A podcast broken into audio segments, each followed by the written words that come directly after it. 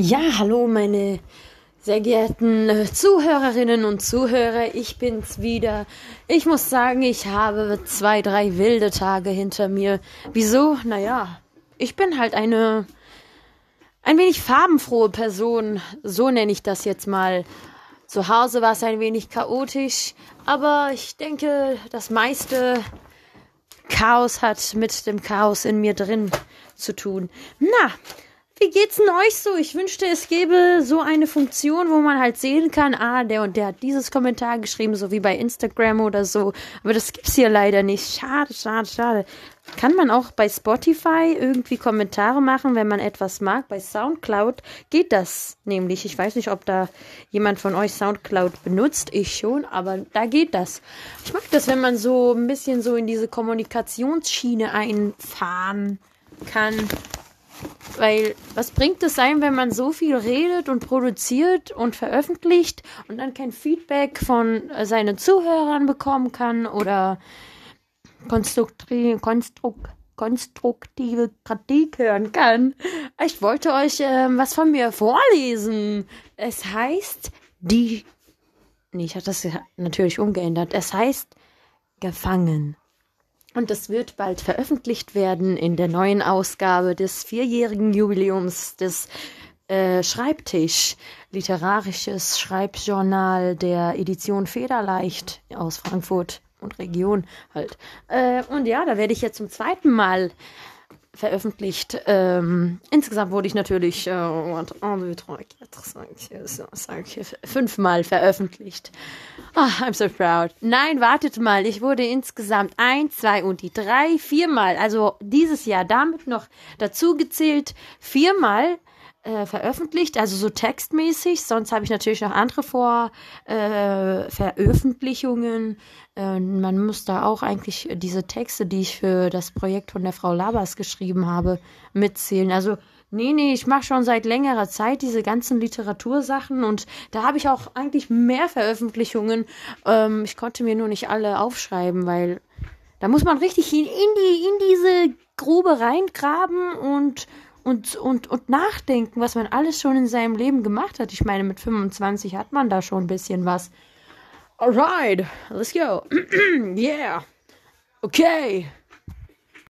Ja, also, ähm, das Programm lautet dann erstens ähm, die Erzählung Gefangen vorlesen. Zweitens könnte man jetzt ein spontanes Interview mit meiner liebsten Mutter, Frau Thülei, tun oder mit der Pina. Hallo Pina. Hallo Pina. Hallo Pina, ja. Hallo Pina. Pina hat sich selbst begrüßt. Hallo Mama. How are you? Hi babe, um, I'm fine. Like, now. Gott sei Dank. Wir switchen zwischen Deutsch und Englisch. Mutti, hättest du Bock, ein bisschen äh, mitzumachen bei meinem Podcast? Also ich frage dich ja ein paar Fragen. Ja, ja, ja, ja. Wir machen einfach ein paar Fragen. Aber äh, wir bleiben konstant äh, äh, in der deutschen Sprache, okay? Kein Türkisch Nur oder Deutsch, kein Kurdisch. nur Deutsch. Nix. Nur Deutsch, ja? Ich habe nur deutsche Zuhörer. Eigentlich habe ich noch Zuhörer aus anderen Ländern, bon. Also, Hallo Mama, wie geht es dir? Du hast eine Operation hinter dir, ist schon jetzt fast drei Wochen her.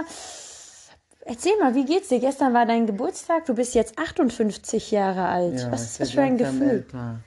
Ich werde langsam älter, aber das macht mir nichts aus. Nein.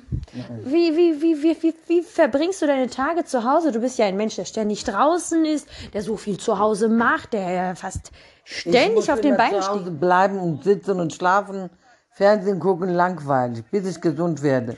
Ich habe noch drei Wochen. Baby, und was wünschst du dir denn, wenn du dann gesund bist für ein Leben? Was willst du dann Ein machen? gesundes Leben, spazieren gehen, mit Pina überall hin, schreiben, lesen, alles machen. Mhm.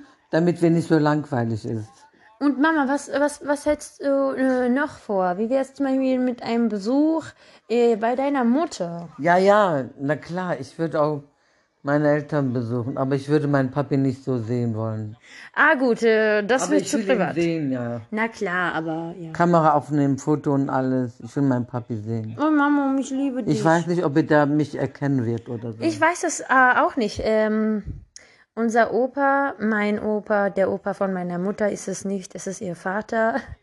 Äh, Alzheimer. hat, äh, hat er wirklich Alzheimer? er kommt und geht, kommt und geht. Also dann ha ist er in einem unbestimmten Alzheimer Manchmal erkennt er, manchmal erkennt er nicht. Manchmal ist er wütend, manchmal ist er wütend nicht. Ist so unterschiedlich. Oh Gott, das ist so schlimm. Wie viele Jahre alt ist der denn, Mama? Keine Ahnung, muss mal gucken. Aber der ist bestimmt schon über 80, oder? Der Opi? Ich glaube, der ist 1938 geboren oder so. 38. Phew. Lass uns mal ein bisschen weiter über Ja. dich sprechen. Ich weiß, es gibt sehr viele Dinge, die dich beschäftigen und äh, eine davon ist ja auch dein Vater, deine Familie und ich habe ja auch das Thema äh, geöffnet. Also ja. Aber wie fühlst du dich so, Mama? Ich Erzähl fühle mir mal mich, deine ich möchte schlafen. Ich friere manchmal, manchmal schwitze ich, manchmal möchte ich schlafen, meine Augen zumachen. Ich weiß auch gar nicht, so durcheinander. Durcheinander? Ach, Mama. Mama, wie war die Corona-Zeit für dich? Ich habe immer geschlafen und habe mich ausgeruht. Hattest du mal hab- Angst? Ich habe keine Angst. Ich, Angst kenne ich nicht, ich will nur schlafen. Was soll ich mit Angst anfangen? Quatsch. Die in die Es Hose gibt keine machen? Angst. Nein, es gibt keine Angst. Es gibt Mama. nur Schmerzen. Ja, der. Angst gibt's nicht. Das ist nur äh, Fantasie im Gehirn. Sowas Ja, irrelevant. Ja. Eine ir irrationale, irrationale, äh, Es gibt ein Leute- irrationaler es Geisteszustand. gibt Leute, die zu Hause alleine wohnen. Die müssen doch nicht Angst haben. Und es gibt Mama, Leute, die einen ganz großen Villa ganz alleine leben. no, Und keine Angst. Ich würde das nie machen. Okay, Mama, willst du noch irgendwas sagen? Alles in Ordnung. Sag noch mal, äh, liebe Zuhörer, vielen Dank fürs Zuhören. V- Vielen Dank, ihr lieben Zuhörer. Ich liebe euch. Ja, vielen Dank, Mutti. Ich liebe dich auch. Sie ist wunderbar. Sie ist, sie ist. Oh, Mama, ich liebe sie. Wer liebt denn seine Mutter nicht? Na, Pina, was, was sagst du? Ne, äh, ich hab nicht. Hm, ich, ich kenne meine Familie. Ja. Du riechst so schön nach Parfüm. Ich bring ein Parfüm. Was hast du heute gemacht, mein Schatz? Habe ich gemacht, äh, habe ich, äh, Äh, gegessen. Und hast du dir auch einen Pudding gekauft? Ich habe nur Fleisch gegessen. Lecker. Pina, du bist eine Fleischfresserin, mein Schatz. Ich liebe dich. Okay, das war jetzt ganz spontan. Ach, die spontanen Podcasts machen viel, viel mehr Spaß. Okay, a little break now. Ich muss essen. Gefangen. Die Spinne. Ich bin gefangen. Wie bin ich nur hier hingekommen? Wo war ich davor? Wie komme ich zurück? Wie soll ich rauskommen? Ich sehe, dass es ein breiter Ort ist. Es muss also mehrere Wege geben, die hinausführen könnten. Aber wie soll ich einen davon bloß finden? Ich bewege mich ja vorwärts und rückwärts, nach links und nach rechts, taste mich von oben nach unten heran. Doch ich bleibe an derselben Stelle kleben. Ich fürchte mich vor mutigeren Schritten. Was ist das nur für ein Ort? Der Boden, den ich antaste, ist kalt, doch mein restlicher Körper fühlt sich warm an. Ich sehe kaum ein Licht vor mir, als wäre ich eingesperrt. Drehe ich den Kopf jedoch nach hinten, sehe ich ein Licht und fühle die Wärme. Hinter mir ist es rot und blau und schwarz und pink und kunterbunt, und ein riesiges Wesen geht hin und her, auf und ab. Beobachtet es mich? Ich weiß nicht genau, was es ist, doch wenn es so groß ist, ist es sicherlich stärker als ich. Das beunruhigt mich, denn alles, was größer ist, bedeutet Gefahr. Obwohl ich mich vor dieser Sackgasse fürchte, reizt mich der unbekannte Ort auf eine seltsame Weise. Eines ist aber klar, ich brauche ein ungestörtes Fleckchen, wo ich es mir gemütlich machen kann. Dort, wo ich vorher war, war es viel angenehmer als hier. Je mehr ich mich herantaste, desto weniger scheint zu geschehen. Ich stecke in der Klemme. Es verwirrt mich, dass ich genügend Platz für Bewegungen habe, mir aber dennoch nicht sicher sein kann, wie viel genau. Meine langen Beine können sich ja an nichts Genaues festhalten, um mich hochzuziehen oder an etwas zu stützen. Verwunschener Ort. Ich habe Angst. Hier ist es glatt und kalt. Etwas weiter links verändern sich die Farben, also muss es dort anders sein. Je weiter ich hinausblicke, desto höher geht es nach oben. Rechts führt der Weg weiter und unter mir endet er. All die mühsamen Versuche voranzukriechen rauben mir die Energie. Ich glaube, es wird kein Zurück mehr geben. Vielleicht sollte ich das einsehen. Wie schön wäre es jetzt, wenn mich eine helfende Hand aus dieser hoffnungslosen Situation herausholen würde. Das ist mein sehnlichster Wunsch gerade. Das wünsche ich mir sogar mehr als ein Opfer zu verspeisen, das sich in meinem Netz verirrt hat. Wie traumhaft wäre es in diesem Moment in einem dunklen Eckchen zu sein, in dem ich mein Spinnennetz aufbauen könnte.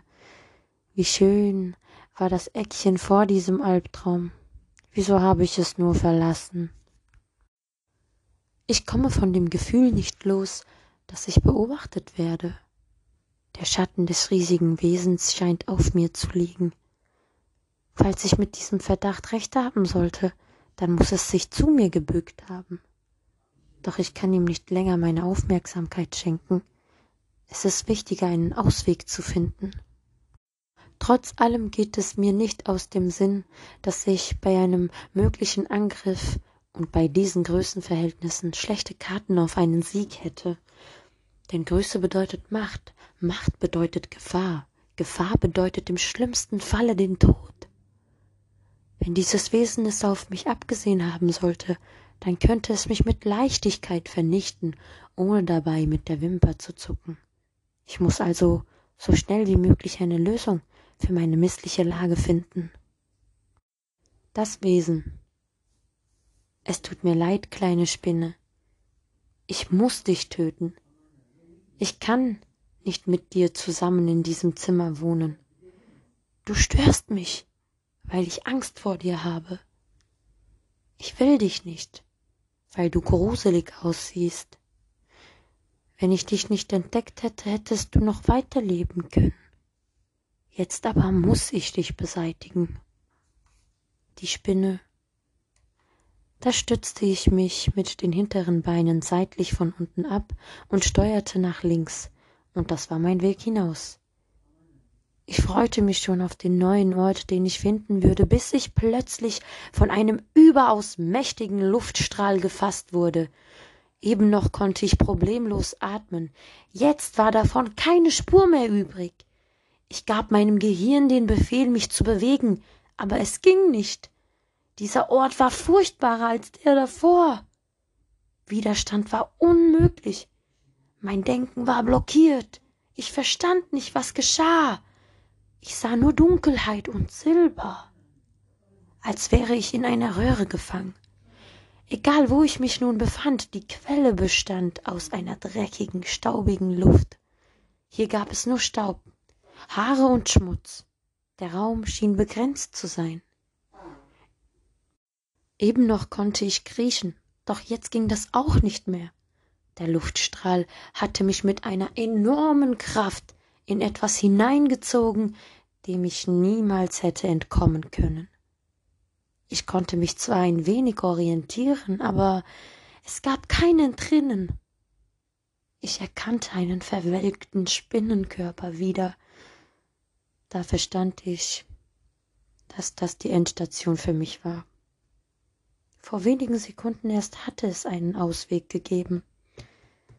Doch hier war nichts dergleichen wie das Gift, das ich meinen Opfern spritze, um sie auszuschalten, hatte mich der Luftstrahl mit einem rasanten Schwung ins Jenseits hineingezogen.